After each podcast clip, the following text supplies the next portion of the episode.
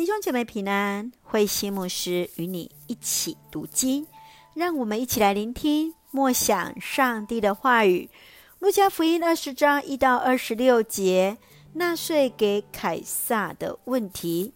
路加福音二十章大多为共观福音都有记载的事件，只是所琢磨的点有所不同。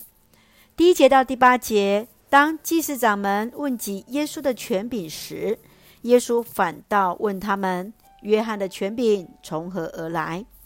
他们无法回应，耶稣也不回应，他凭着什么权柄做这些事？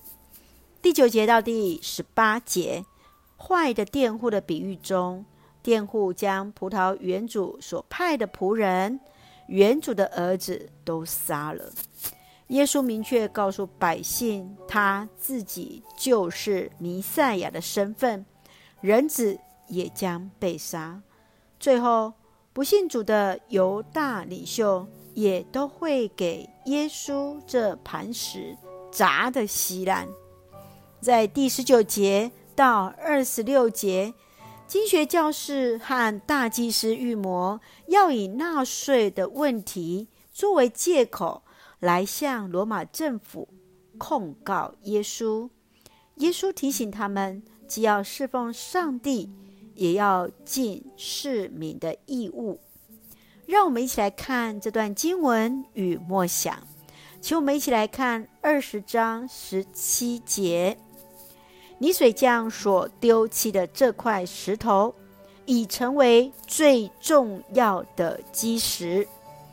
当祭司长、经学教士和长老为了要抓耶稣话语的画饼来陷他入罪，因此来质疑耶稣凭什么权柄做事。耶稣反倒问他们是写约翰洗礼的权柄从何而来，他们无法回应。耶稣也说他无需回应他们的问题。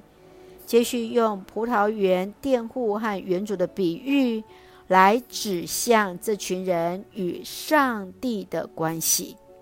他们殴打原主所派的仆人，就是指先知们；最后杀害那原主的儿子，指的就是耶稣基督。最后都将受到上帝的审判。耶稣也指向那被丢弃的石头，将成为那审判的主。亲爱的弟兄姐妹，你认为自己在葡萄园扮演哪一个角色？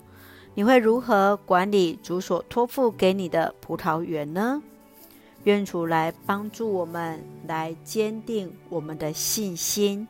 一起用二十章二十五节作为我们的金句：把凯撒的东西给凯撒，把上帝的东西给上帝。让我们一起用这段经文一起来祷告。亲爱的天父上帝，谢谢主恩待赐福我们，使我们从主的话语与主连结。求主让我们有足够的能力与信心。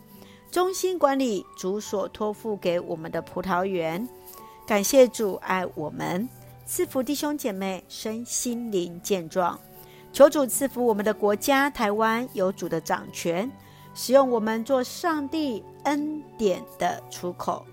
感谢祷告是奉靠主耶稣的圣名求，阿门。弟兄姐妹，愿上帝的平安与你同在，大家平安。